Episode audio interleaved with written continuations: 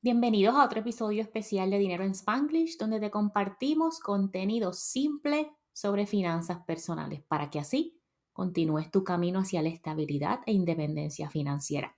Recuerda que los episodios salen los miércoles y ahora añadimos unos episodios los viernes también para darte más contenido y que puedas tomar mejores decisiones financieras todos los días teniendo los consejos que nosotras te damos aquí en mente. En este episodio te quiero hablar un poquito más de este debate completo de lo que está disponible versus lo que está accesible para nuestras comunidades. Tú y yo y tenemos el privilegio aquí de escuchar este podcast y otros colegas que seguimos con la educación financiera, ya sea en las redes sociales, podcasts y otras herramientas. Pero esto no significa que nuestro contenido ha llegado a todo el mundo que lo necesita. Tienes tarea, comparte el podcast con tu gente o si me ves en las redes sociales también puedes compartir los videos y el contenido que tengo por ahí. ¿De dónde me vino la inspiración de hacer este episodio de privilegio o de disponible versus accesible? Es que hace poco más de un año estaba hablando con otra persona sobre finanzas personales y esa persona me dijo que esto de las inversiones siempre ha existido porque yo le estaba diciendo, bueno, mis papás no tuvieron acceso a esto y mis hermanos tampoco. Y me dice, ah, esto siempre ha existido, claro, siempre ha existido desde el punto de vista de Estados Unidos y desde el punto de vista más del privilegio. Porque sí, escuchamos que hay historia del SP 500, 50, 75 años, 100 años, un montón. Y podemos mirar para atrás las gráficas, pero esto no significa que tu familia y la mía tenían acceso a estos productos financieros quizás para nuestros padres, para nuestros hermanos, para nuestros abuelos, poder invertir en estas herramientas no era tan fácil como es ahora desde el celular o el Internet. Antes tenías que ir con un financial advisor, pagar unos fees, vestirte bonito, porque sabes que si te veían estrujado por ahí, no te iban a dar ningún servicio financiero. También es cierto que mi perspectiva a nivel personal viene desde el punto de vista de que yo salí de Puerto Rico a los 26 años de que yo vengo de una familia que mi papá tenía 60 años cuando yo nací y que la educación que teníamos a nivel financiero es trabaja duro para que logres tus metas, ¿verdad? Estudia, trabaja para que tengas un buen trabajo y compres lo que te dé la gana. Es por esto que el comentario este de que esto siempre ha estado disponible, sí ha estado disponible, pero no ha estado accesible a nuestras comunidades, ya sea por falta de información, por falta de profesionales que vayan a donde nuestra familia a proveer este contenido o esta educación. Inclusive cuando mi esposo y yo, si no has escuchado ese episodio con mi esposo, él dice tip 10, finanzas en familia algo así. Cuando mi esposo y yo fuimos a Fidelity en Fort Lauderdale a abrir un brokerage account, la persona que se supone que es un profesional tampoco nos educó. Quizás no nos veíamos millonarios. Quizás este, esa persona estaba haciendo solo su trabajo del checklist, ¿verdad? Y nos dijo, abren esta brokerage account hoy, pero maximicen su 401k y después vuelvan. No nos dijo más nada, no nos habló del por qué ni nada de eso. Pero ahora, yo siempre he sido desde pequeña muy curiosa o presentar, como dice la gente. Así que ya me tocó en el 2019 esa decisión de darle un mejor futuro financiero a mi familia y fue cuando comencé a buscar información sobre finanzas personales.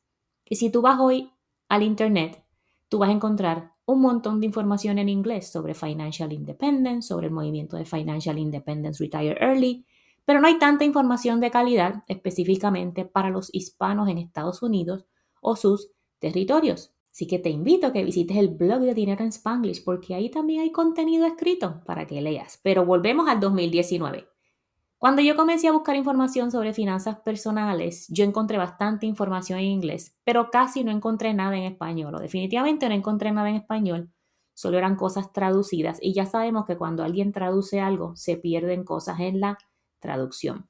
Hoy día tenemos una comunidad de dinero en Spanglish, que hay miles de personas que miran mi contenido y también tengo una comunidad de colegas en los que compartimos ideas, pero te puedo decir con toda honestidad que no creo pueda mencionar más de 20 cuentas en las redes sociales o podcasts que compartan contenido como me gusta a mí, de calidad, simple, en español y que nos podamos relacionar nosotros con ese contenido, ¿verdad? Hay mucha gente que comparte contenido sobre finanzas personales, pero parecen más vendedores que otra cosa. Así que hay información quizás con la que tú te puedes relacionar y otra que no, pero todavía no hay suficiente. Habemos millones de de hispanos en Estados Unidos, hay millones de puertorriqueños en Puerto Rico, obviamente, y hay otros que también necesitan esta información. Pero 20 cuentas en Instagram o en TikTok o en Threads o en Facebook no somos suficientes. Así que otro llamado para que compartas mi contenido con tu familia, con tu gente, con tus amistades. Otra cosa de esto de información o de educación o de productos disponibles versus accesibles.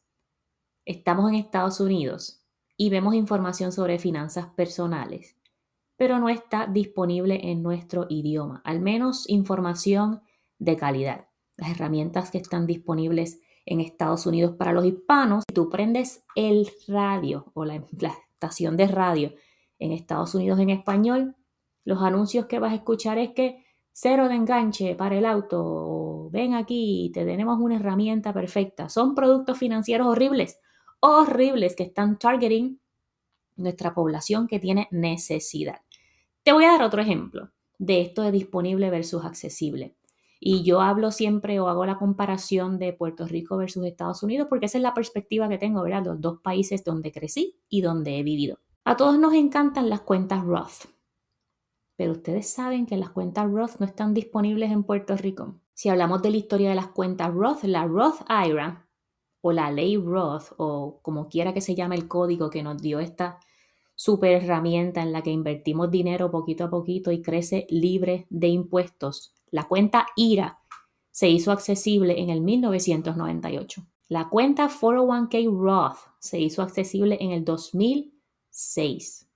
Ya estos dos eventos pasaron cuando nosotros eh, estamos creciendo estamos de adultos o al menos nuestros papás están trabajando. Entonces, considerando esos años, 98, 2006, y mirando a mi familia, quizás tú haces eh, la reflexión de tu familia. Y cuando lees en las redes sociales que la gente dice, mi familia no me enseñó sobre finanzas personales, la escuela no me enseñó sobre finanzas personales. Aquí la realidad es que estas leyes o estos productos se hacen disponibles en el 98, en el 2006, y te estoy dando el ejemplo de Roth, pero esto requiere un proceso de adaptación. Durante esos años, las redes sociales, en el 98 seguramente, y en el 2006 quizás no eran tan populares, gente hablando sobre finanzas personales y contenido que ayude a la población. Así que, otra vez, que algo esté disponible, ¿eh? no significa que está accesible para todo el mundo. Hoy día tú tienes el beneficio, el privilegio de escucharme a mí, de verme a mí y a otros de mis colegas y vas aprendiendo poquito a poquito.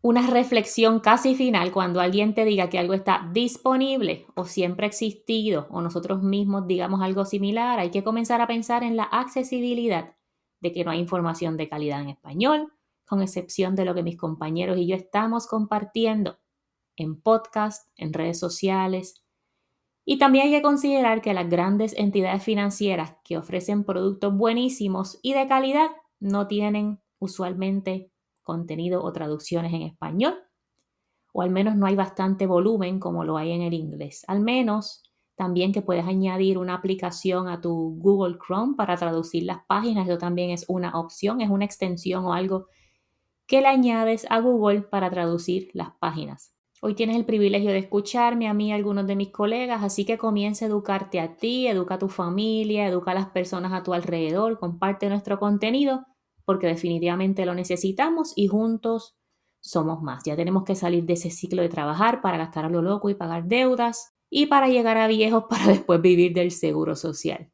Tú y yo podemos ser el cambio de esta generación para que las futuras generaciones tengan acceso a todas las herramientas disponibles hoy día. Y si disfrutas el contenido de este podcast y lo escuchas en Apple, déjanos cinco estrellas y un review escrito para cuando la gente esté buscando contenido sobre finanzas personales, nos encuentren más fácilmente.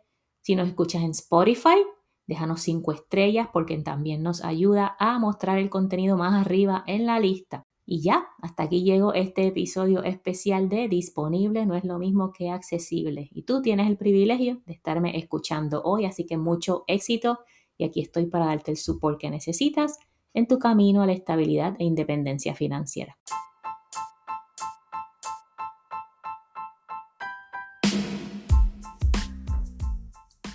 Gracias por escuchar otro episodio más de Dinero en Spanglish, el podcast. Esto lo hicimos para ti con mucho cariño y si quieres comenzar tu camino hacia la independencia financiera, Revisa las notas del show para que veas todos los recursos que tenemos para ti, recursos gratis y recursos pagados. Es tu momento de comenzar a manejar tu relación con el dinero y encaminarte hacia la independencia financiera.